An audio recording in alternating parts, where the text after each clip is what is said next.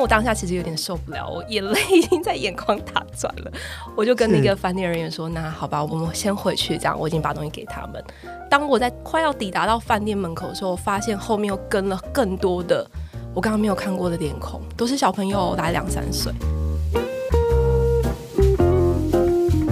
欢迎收听《创作者说》，我是 Kiss 研究生。今天我邀请到的这个创作者呢，算是怎么说呢？他这本书已经出了非常非常久哦、我在这一季在跟我的制作人在对名单的时候，我就往我的书柜那边看了一下，然后就整排扫过去的时候，我就扫到这本书、哦。我想说，哎，这本书这么久了，这个人最近跑到哪里去了？我完全就想不太出来，这人跑到哪里去了哦、我就觉得说，好，那我们来试着邀他来看看好了。他算是呢，在台湾非常非常早期以空姐的名义出书的作者。那他在出这本书的时候呢，也算是我开始在写部落格最算全盛时期嘛，写的最认真的时候。那时候在写点数跟里程最认真的时候，所以我那个时候呢，我就知道他。不过呢，后来我也比较越来越没有写部落格，然后他也消失了一阵子。所以我今天非常非常高兴，他居然可以特别跑来上我的节目。我们欢迎我们今天的来宾哦，搭飞机上下班的 OL 的作者李听莹。嗨，你好，大家好。我是不是应该叫你英文名字，你比较熟，对，嗯其实大家都叫我 Cammy。叫你 Kimi 对不对？为什么你的书上面没写 Kimi？那个时候不流行哦。哎、我也不晓得哎、 那时候正好出版社，他就把我全名放上去了。好像那个时候不太流行用匿名出书，嗯，对，直接用对全名。所以我那时候我看到李婷莹三个字的时候，我脑中还闪了一下，我想说，嗯，诶，是同一个人吗？ 啊，是哪一位啊？对啊，哇，你这个很多年没有飞了吗？呃，其实才两两年多，两年多没有飞，对，哇，你这所以你这两年多没有飞，我觉得人生特别的开心，因为不用飞来飞去，呃，其实一半一半哎、一半一半吗？ 对，加上最近疫情的爆发嘛，哦，，对，对我其实还蛮怀念机上的生活的，所有人都被关在家。对，其实我自己也是，就是这一两年，只要一听到旅游两个字，脑中就会稍微这样停一下，就觉得哎，诶这个话题我们还要继续吗？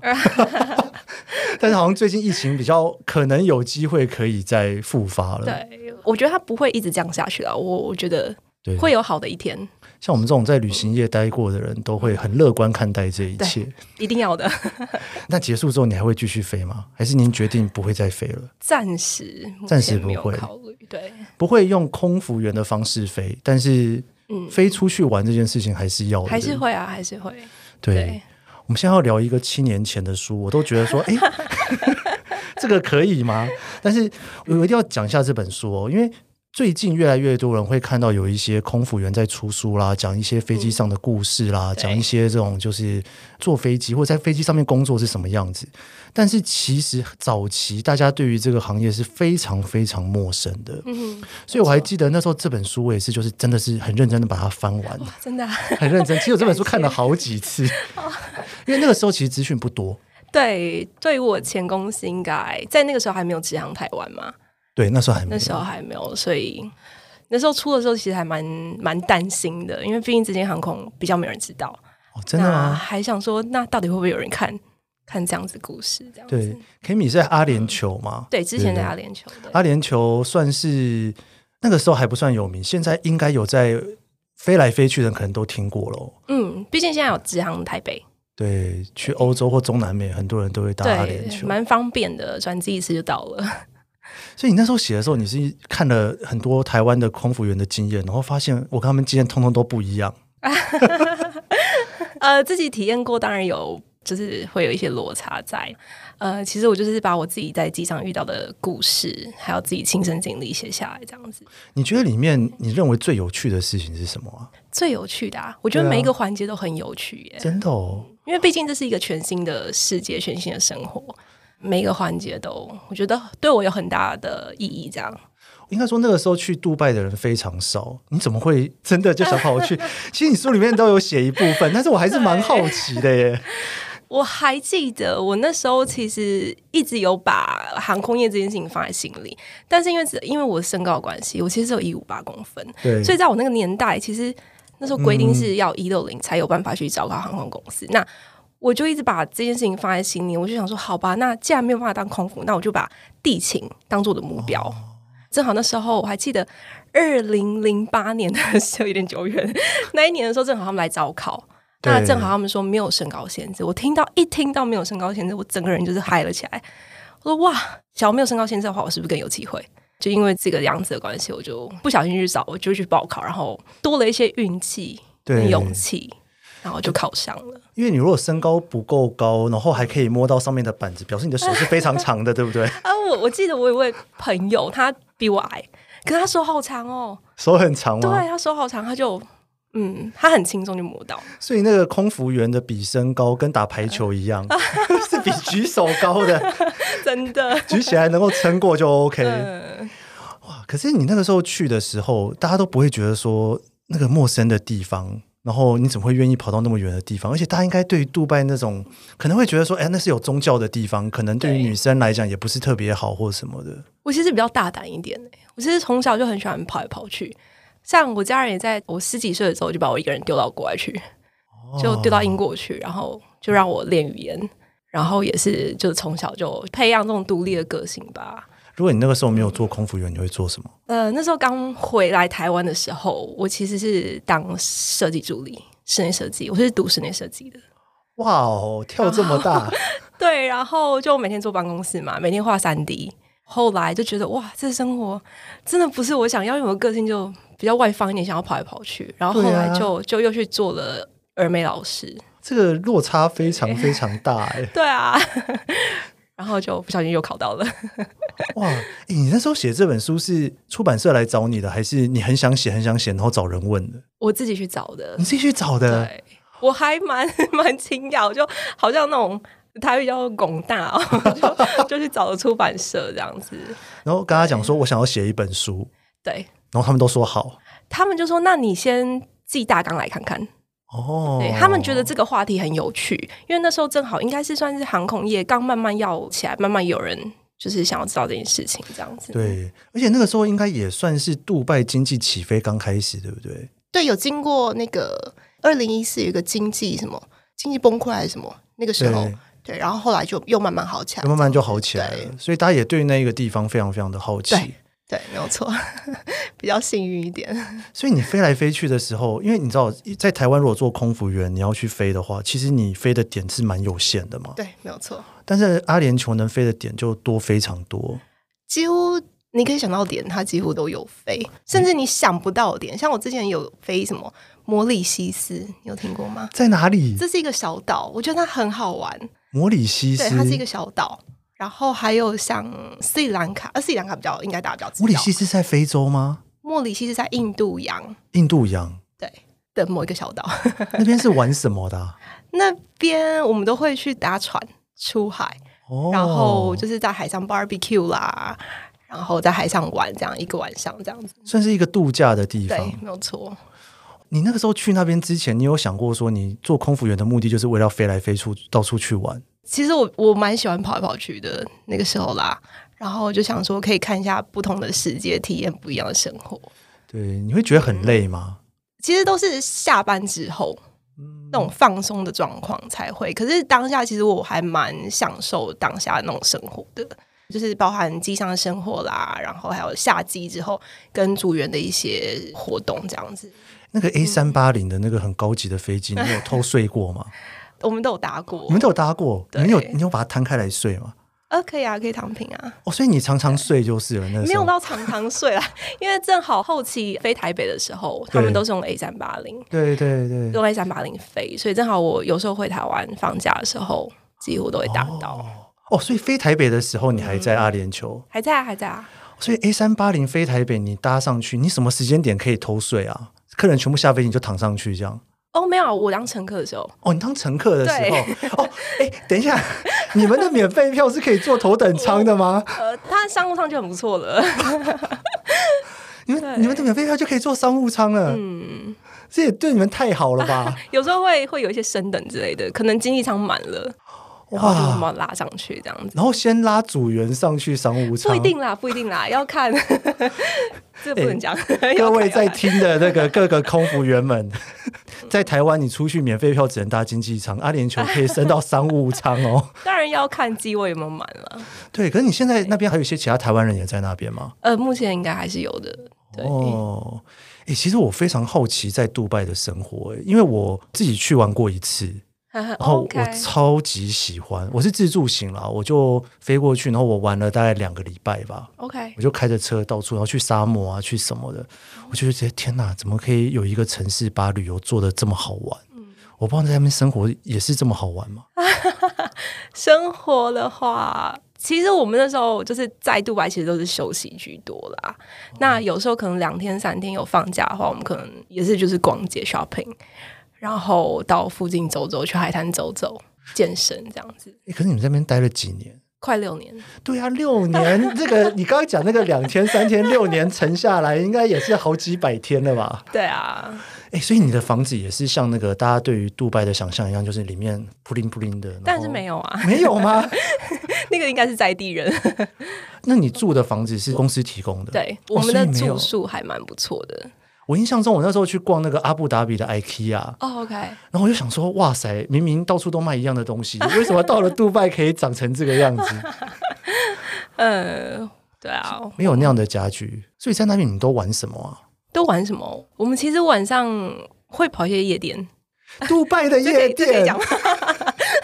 对啊，我现在一直在洗我的三 观。杜拜的夜店，你在外面连酒都喝不到了，你居然可以跑夜店？而且是五星级的，还蛮高级的， 哇，杜拜的夜店是什么样子啊？就是一个非常高级的的夜店。他们有很多啦，那还有，因为他们有世界各国不同的人种，对，所以可以其实可以认识蛮多人的。那他们也有那种户外的 bar 啦，户外的什么 pub 这样，我觉得蛮好玩的，是沙滩的那种夜店，都有耶，都有、啊。都有。 所以你在那边，等一下，杜拜不是不能喝酒的地方吗？对，其实，在当地的话，呃，你需要买他们那个喝酒的执照，他可能一年缴个几千块，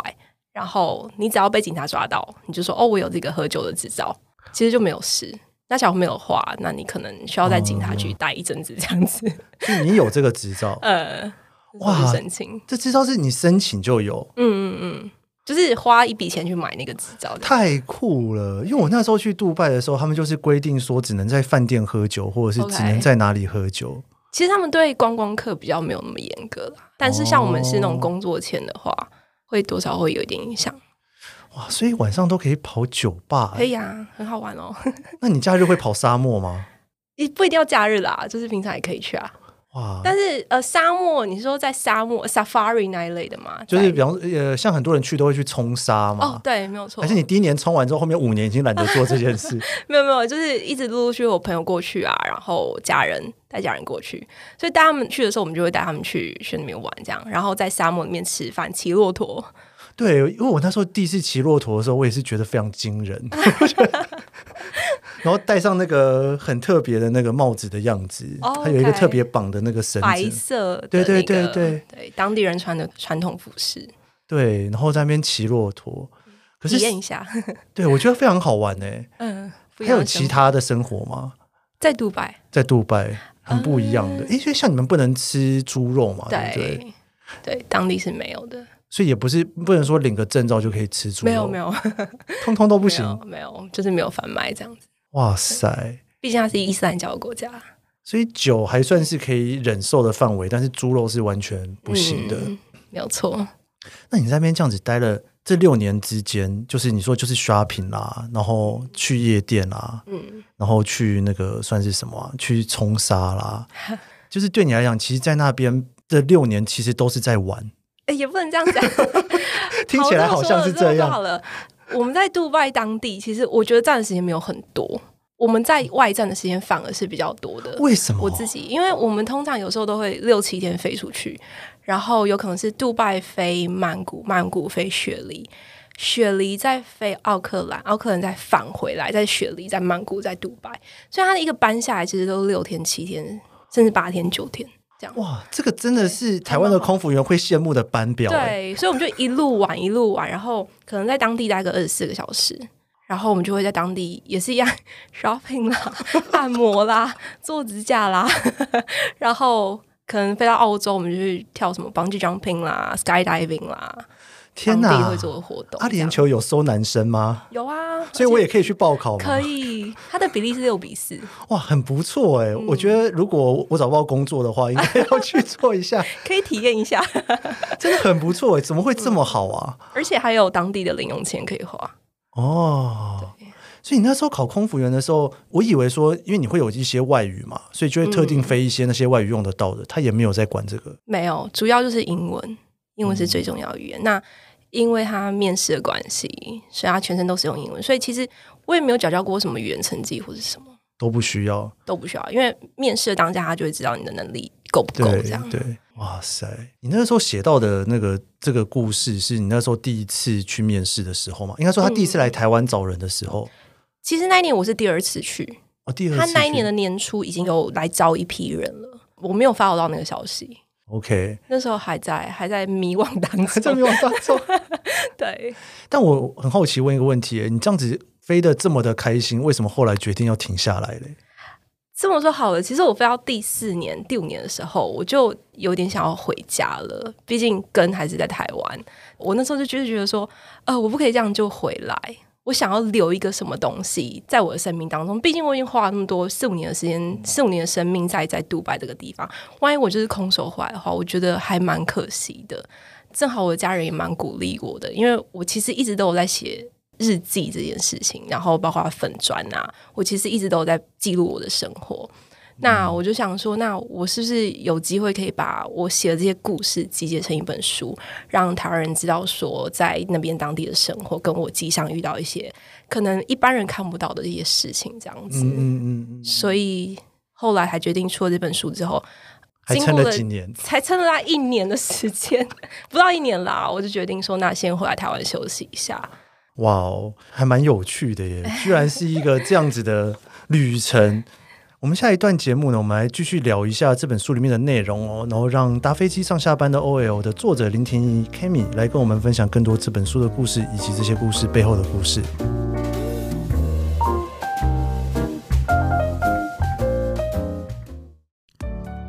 Hello，我是 Keith 研究生。你现在在收听的是《创作者说》。每一期节目我会邀请一位创作者来跟大家一起聊聊他的作品，可能是一本书或是一部剧。你可以在 Apple Podcast、Spotify 收听，你也可以追踪研究生脸书专业。我会分享每一集节目录音后的心得，你也可以在脸书专业留言告诉我你的想法。创作者说每周四上线，欢迎你跟我一起来探索这些故事背后的创作故事。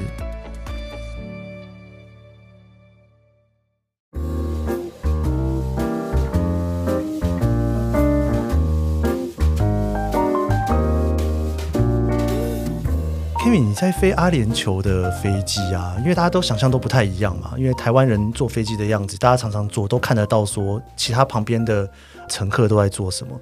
你在飞一个完全不一样的飞机，大家没有办法想象的一个在杜拜的飞机，有没有什么我们没有办法想象的故事可以跟我们聊一下？其实从组员的角度跟乘客的角度来搭飞机这件事情，其实还蛮不同的。我体验那么多年之后啊，我们其实很常跟客人互动，所以其实也交到一些朋友，乘客的朋友，也遇到一些小插曲这样子。例如，大家都会呃想说，空服员好像很容易遇到明星，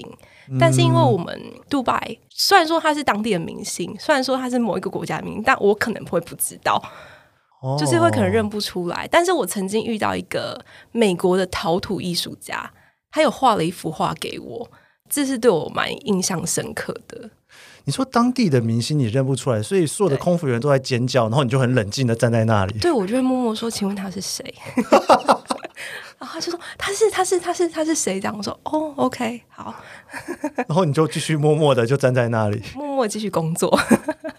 这样好可惜哦”。对啊，可感觉应该很多那种什么好莱坞的明星啊，什么都会做过吧？那我反而没有载到过耶。哦，真的哦，还是说他们都坐在那个机长旁 边？有可能在头等舱，我不晓得。哎，所以你后那时候有招待头等 舱吗？我那时候到商务舱而已，到哦商务舱而已在阿球的时候是商务舱。所以那边的商务舱的客人有什么不太一样的吗？这么说好，我们商务舱的服务其实还蛮不错的。我们从登机的时候，我们就会给热毛巾啦、menu 啦，然后比如说玩具啦这些东西，小朋友玩具，那还有香槟嗯，这些东西。我还记得我我在商务舱的时候，我曾经还没有起飞之前，我就开始七罐香槟，七罐，然后乘客好像才没有到三十二个，满机的时候是三十二个。没有到那么多， 我就开始七罐香槟，我觉得应该是因为大家在杜拜都没有办法喝酒，所以一上飞机就忍不住开始 猛喝。他们对于酒精的忍受度会比较高一点。诶真的耶！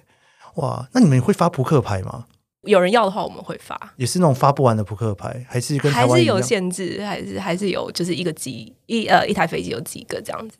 哦，对。我记得阿联酋是飞上还可以洗澡嘛？那个你没有在头等舱就不需要去处理洗澡这件呃事，情。对，没有错， 那个洗完还得扫扫厕所，对不对？我们有专门的人在清理那个洗手间。所以你们飞机上除了空服员，还有扫地阿姨。 我们不能叫她扫地阿姨， 对不起，对不起，这是我的错。她其实也是属于组员， 但是她并没有受过专业的飞机的知识。哦我们那个时候是这样子啊，那我我不晓得现在的政策有没有改变，你说所谓专业飞机的知识是什么意思？就是像一些 SOP 啦，然后一些我们比如说紧急逃生的时候，我们需要怎么做、怎么处 OK 理这些事情。那专门打扫、清扫呃洗手间啊、机舱那些人，他们是不需要受训，哦，对所以等于说，就是如果发生紧急状况的时候，他要跟乘客一起对下他们是去。没有办法处理的，他们没有那个证照这样子。了解了解。可是你们这样飞一般，我记得阿联酋有那种非常久的班，对不对？就是飞很长时间的班，有啊，我飞过十六个小时的，十六个小时的班，那个洗澡大家就是轮流洗哦，他就一直扫一直扫，他就不用做其他事情了。他就会对一直处理那个事情这样。哇哦，哎，跟你们飞机餐会跟别的不太一样吗？我觉得我们飞机还蛮好吃的耶，哦，真的吗？而且蛮丰盛的。是那种就哎那边算什么菜？黎巴嫩菜是不是？嗯，我觉得比较偏向印度耶。比较偏向印度菜。可是它也会，比如说今天飞印度，会有稍微有当地的料理在这样子。那比如说今天飞台湾，那它可能就会有，我还曾经看到台湾的白菜在上面，在我们的鸡的那个等一下，你是说整颗白菜？没有啦，没有啦， 就是它就会写，因为我们都有发那个 menu 嘛，然后它对就写 Taiwanese cabbage 这样，哦，对，哇，所以它等于是也是蛮多元哦的，就是很多。元对，因为他们有自己的餐厨这样子，你在飞机上碰过最可怕的客人是什么样的客人？最可怕。对啊，这个不是大家一定会问你的问题吗？对，但是我们要以就是大家都是客人，以客为尊的观念来。我还记得有一篇我写到是那个未攻坚的空中监狱，那我还记得那个是飞到呃飞到某一个好像是斯里兰卡还是哪一个地方，因为他们毕竟都是劳工比较多，那他们可能一辈子都没有搭过飞机，或是他们是要到杜拜去工作这样子，嗯，所以他们起飞前，因为我们手机都必须关机嘛，对，那他们起飞之前，他们就会一直联络，一直打电话，可能是在跟家人道别或者怎么样。他们有可能一去就是五年、十年这样子，那所以他真们的哦会蛮激动的。我们就是要用我们的方式去让他们安抚下来，让他们坐着啦，然后让他们系上安全带啊，把手机关机这样子。哇塞，这个很特别，这个是、嗯你是每一班飞机几乎都会碰到一些这样子的哦嗯乘客，当然是，当然不是每一班，对，看飞的点是哪里这样子。所以对他们来讲，去那边算是一种到一个大城市去工作，嗯然后离乡背景，对，我可以理解他们的感受啦。像我说飞那个航班，我都会觉得多少有点怜悯心在， 就会就会觉得因为他们其实真的很可怜，然后他们都会没有带什么东西，然后有可能薪水不是很高这样子。对， 然后没有想到你等一下下飞机之后要去 shopping，不是不是，哇，那感觉真的完全不一样哎、啊嗯，可是这个阿联酋的飞机上面还有什么比较特别的东西吗？像我，我觉得遇到最多就是我跟乘客之间的互动。嗯那因为我很喜欢小孩子，只要看到有比如说妈妈带的一个小孩或两个小孩自己带的，我就会特别去照顾他们。那 OK 其实阿球对于这种嗯小朋友啦，这种都会特别的关照。那我曾经看到就是一个就是小朋友在哭，然后妈妈没有办法安抚，嗯，那我就拿了机上的巧克力啊，一些糖果饼干给他，我就发现他吃的时候，他是他是自己来，然后就把他山上弄的全部都是。然后在亚洲人的妈妈的眼，或是台湾人的妈妈眼里，像我妈的话，她就会看到我把身体用脏，她就开始尖叫。然后我就我就当下我第一个反应是，那我要去拿湿纸巾给她，我就递出很多的卫生纸啊湿纸巾，然后那个妈妈却没有去帮她擦拭，她就拿来手中。哦，然后我就我就后来我就觉得很好奇，然后当那个小朋友吃完的时候，那个妈妈就把纸巾拿给他，他就说：“哦，好，你自己清理。”这个是在亚洲，我我没有看过亚洲的妈妈会做过这件事情，因为是我妈是的话一定会尖叫，加疯狂，就是把我身身上的衣服全部换掉啦，然后然后擦拭干净这样子。所以我觉得西方教育跟东方教育，我觉得差蛮多的。那我其实也学到蛮多东西的。其实也不太一样哦。，对，哇，所以你的生活就是在飞机上面学东西，然后下飞机就开始 shopping，、然嗯后也也没有 啦。我我还记得那时候飞那个哪里啊？呃，有一片叫一罐牛奶的形式，嗯嗯，呃，那是打卡这个地方。是我不知道你你有没有听过这个，我有听过这个地方。那其实这是也一个是一个很贫穷的国家。嗯那我还记得我第一次去到那里的时候呢，我一下机之后，我就发现有那种很多小孩子挂在那个机场外面的栏杆上，它是用挂的哦，挂在上面。我不知道他们怎么爬的，他们好厉害。他们两三岁了就挂在那个很高的那个围墙上，然后看到我们一群人出来，他们就冲过来，坐着左手摸着肚子，右手摸着要吃饭的的手势，对着我们说。我有一些同事知道他们的状况，所以他是们在下机之前，他们就会拿一些，比如说乘客没有吃完的一些，呃，还是包装好的一些糖果饼干，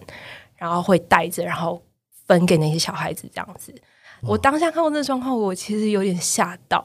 然后我就回到饭店之后，我就我就去查了很多有关这个地方的故事跟一些事情，这样。然后后来才发现，其实阿球在当地有做一些慈善的机构。我就想说，好吧，那呃，我还蛮喜欢帮助人的，所以是我就在是第二趟又拿到这个航班的时候，我就准备了很多牛奶，然后准备一些没有穿到的衣服，还有一些台湾带过去的饼干糖果这样。是然后就是去想要就是去他们的孤儿院啦，然后想要把这些东西分送给他们，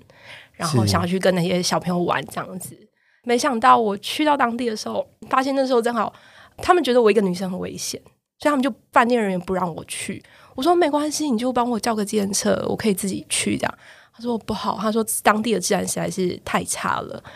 我就说好吧，然后他也觉得我好像好像很想要做这件事情，然后他就带着我拿了一大袋的东西去饭店的后面的巷子里，然后说你可以把这些东西分送给他们。嗯，那我就心想好吧，然后我就跟着他。没想到我一走出饭店，就是街道上的景象跟我们下榻的五星级饭店是完全的格格不入。我其实那时候内心其实很挣扎。走到那个巷子后面的时候，我就发现就是有几个小朋友走出来，他们走出来的时候，他们不是像我们这样一般行走，他嗯是这样子行走，他可能有天生上的一些缺陷这样子。然后他看到我走过去，他知道我们要送分送一些东西给他们，呃，我就把牛奶给他们，把饼干、糖果、衣服给他们。我当下觉得，就是我的眼泪就是在眼眶里面打转，因为他们看到那个牛奶的那个表情啊，是一辈子会烙印在我脑海中。嗯我觉得那个是就是磨灭不掉，因为我每次讲到这段都很想要哭。对，因为我我我也是会忽然想到说，因为你书里面有写到一些飞的地方，其实不是我们脑中想象中那么富裕的地方没。有错，对，因为在台湾，如果飞出去能直飞的航点，其实大部分的地方都是比较，也不能说富裕啦，都是比较商业发展比较对繁忙的地方。对但是在阿联酋，其实很多航点并不是这样的地方，对不对，没有错。我那时候其实我当下还蛮想要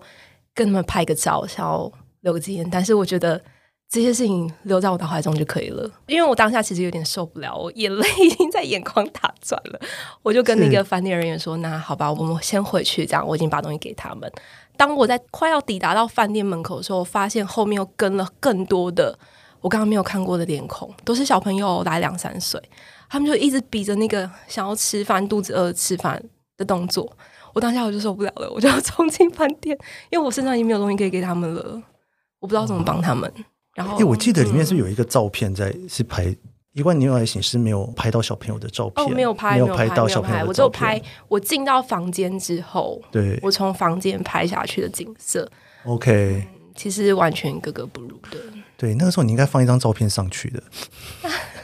那时候好像不太流行拍 IG，对不对？那时候还没对，有开始，还没有流行，对。对，但是我就是比较偏向就是一张图片，然后搭配我的故事跟文字。了解了解。哇，你这样子在飞的时候，你会不会都会很犹豫啊？想说，哎、我这一趟飞行要飞什么样子的地方？因为我印象中阿联酋是不是很多嗯短程的地方，其实都不是经济很好的城市，对不对？嗯，还蛮多的。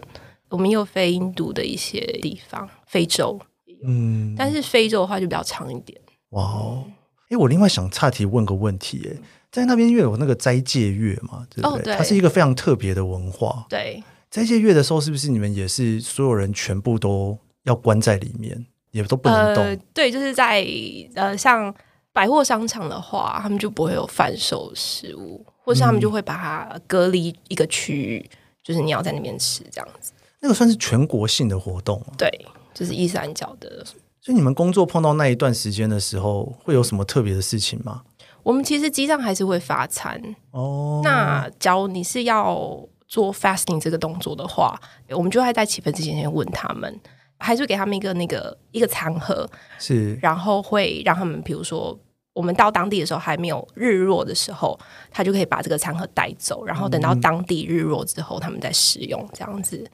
我觉得我前公司做得还不错啦，嗯，像这些餐盒的这些事情啊，然后或是我们正好飞过那个日落的那个点，机长就会广播说我们现在已经飞过那个日落的点了。那有在 fasting 的乘客，你们可以就是使用我们发下去的，比如说那个椰枣啦，因为他们整天都没有吃东西，嗯对，所以我们先用那个椰枣先让他们填填填肚子，是，然后是再把正餐给他们吃，这样子。你们稍微讲一下斋戒月在当地算是什么样子的文化？就为什么要做这件事情？据我所知，他们想要体验就是贫穷人的就是没有东西吃的那种那种感受，这样他们是属于他们的一个宗教活动。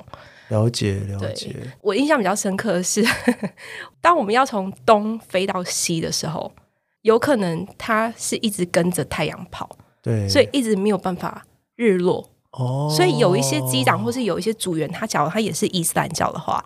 我们就看着太阳在飞，他就一直没有办法吃东西。所以我们会特别体恤那些组员或是那些乘客，这样有可能日就是日出的时间可能是十四个、十五个小时，可是，在那个时候有可能会拖到十六、十七、十八个小时。对那些人来说，旅行是比较辛苦的一件事情。这样在飞机上会有很多人，就是也不是说很多人啊，会不会有人就忽然要祈祷或什么嗯，的？会啊，还蛮多的。所以你们飞机上有一个专门祈祷的空间给他们。我们没有，但是我们哦会想办法帮他们安排，比如说在后面的厨房，因为我那时候飞波音比较多，嗯大的七七七的波音比较多，所以我们七七波音后面是一个蛮大的空间。我们在做完餐点，就是送完餐之后，只要有乘客要求的话，我们就会尽量把那个地方清空，是然后他们是去做就是。膜拜的动作，然后我们还会帮他问哪个方位， 会帮忙打去机长室问说哦哪一个方位是怎么样子，所以你们会把拿一块布把整块围起来我们，会有窗帘，哦，然后就让他们在里面一起祈祷，呃，他们会一个两个，或是当然是不会一起啦，是是会轮流这样。轮流进去里面，然后祈祷完之后对再出来。对，在杜拜当地，他们坐飞机坐的很频繁吗？我觉得还蛮频繁的、欸，就是那当种地人商务还蛮还蛮常出国旅游的。诶，杜拜人最喜欢去的地方是哪里啊？他们有没有那好像种广告宣传说一定要去哪里玩之类的？好像都有哎、欸，你说那欧去洲到或哦去到世界各地，其实都会有，都会有阿拉伯人。嗯，我载到都有阿拉伯人。哇？诶，可是那边大家都会觉得很热，对不对？嗯，但是其实也是到处都有冷气， 他连那个公车站小小的一瓶两瓶都会有冷气在。诶，对，因为我有印象中，我上次看你另外一本书，我今天没有带来，嗯在讲杜拜的时候提到各式各样的市集， OK，对，然后我那个时候我去的时候，我就想到说，哎，就是好像之前有看过那个杜拜旅游书介绍都是市集，结果去了之后发现每个市集都有冷气。啊 我本来以为是很热很热的地方，结果去哎，诶 每一个市集都弄得很舒服。对啊，因为当地实在是太热了，四十几度，甚至有快要飙到五十度，嗯好像都会有遇过，没有办法，所以他们就只好在各个地方就是都架设冷气这样子。你觉得那边是一个什么样子的地方啊？因为你刚刚提到说，有些人就是过着比较传统的生活，嗯然后可能没有那么富裕，但是好像以对台湾人的印象，杜拜就是一个就是光鲜亮丽啦，嗯然后你会看到每个地方都有冷气，都有超跑，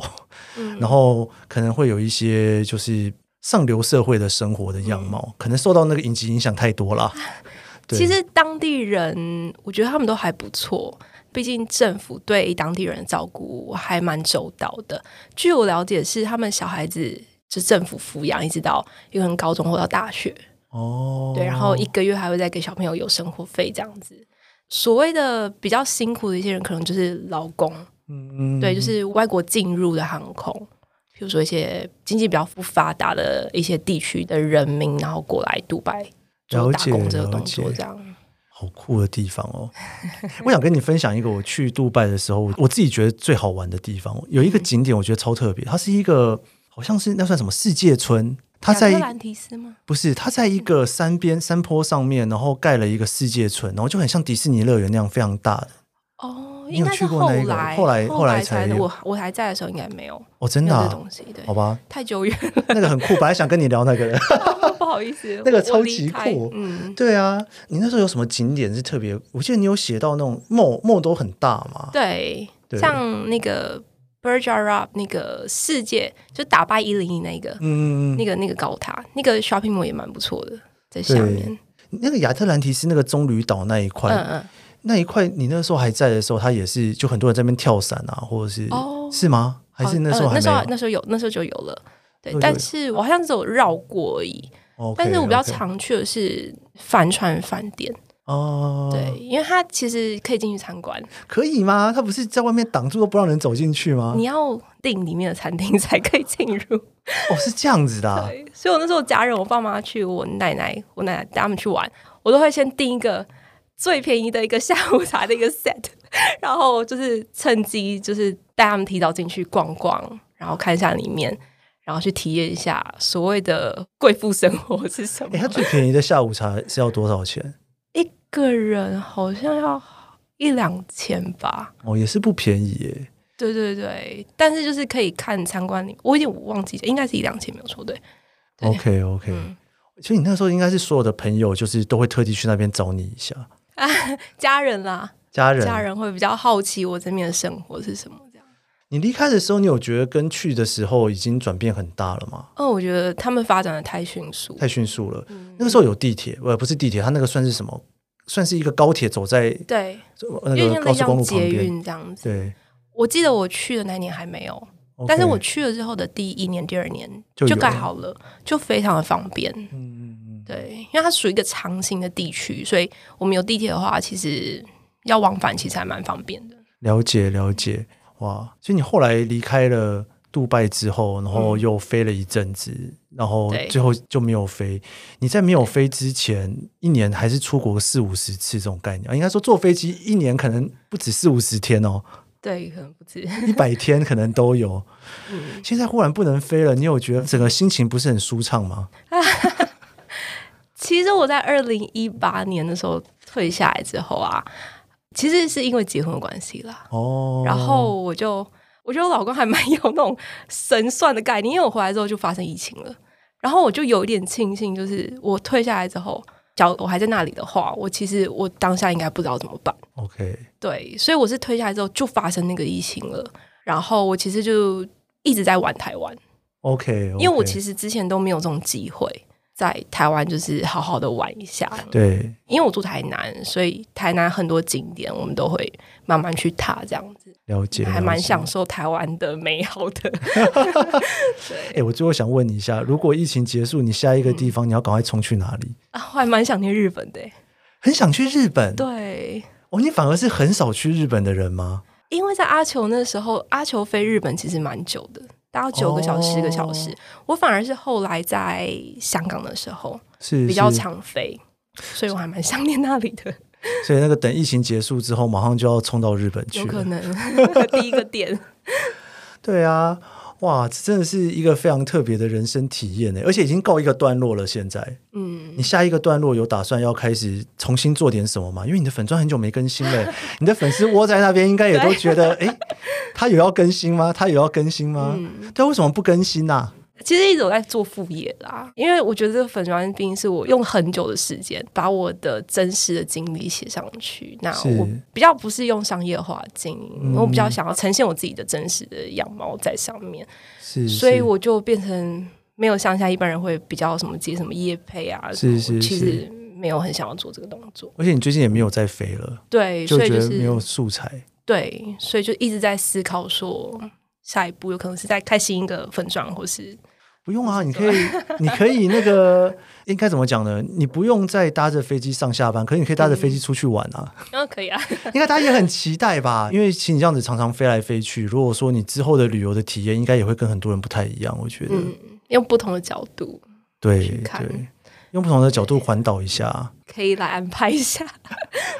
真的耶哇！你最后有没有什么想要跟你的粉丝们嗯说？因为我的观众朋友搞不好很多也都是你的粉丝哎、谢谢。 我觉得我的身高是一件就是天生就是已经定型的事情，嗯，所以我其实我有在教英文，那我就会跟很多人说，教你是因为语言的关系而不去实现你的梦想的话，我觉得这是一件很可惜的事情，因为语言的东西其实可以用后天训练。那身高这个东西，我常常都说，难道要我去打断脚骨头，重新接个什么东西上去吗？是不可能嘛。所以我就觉得说，我身高竟然都没有达到，可是我却可以达到我的梦想，可以拿到我梦想中的工作。我觉得就是有梦想要就去追，好，不要，放弃。期待你的下一个梦想。 谢谢，决定了，要赶快告 诉我。对啊，非常期待你的粉砖的下一篇发文出现。嗯，谢谢，很高兴今天我们邀请到 Camio 来跟我们聊聊搭飞机上下班的 OL 这本书哦。这本书其实已经发行了七年了，然后后来呢，他也介绍了大家如何去杜拜好吃好玩的东西。那大家如果呢很喜欢杜拜的话，诶，现在好像也去不了哦。等到可以去的时候呢，大家可以好好的去挑战一下。以上就是这一集的创作者说，你可以在 Apple Podcast、Spotify 收听，还有别忘了追踪研究生脸书专业，我会在上面分享更多关于这期节目的心得。我们下期节目见喽，拜拜。拜。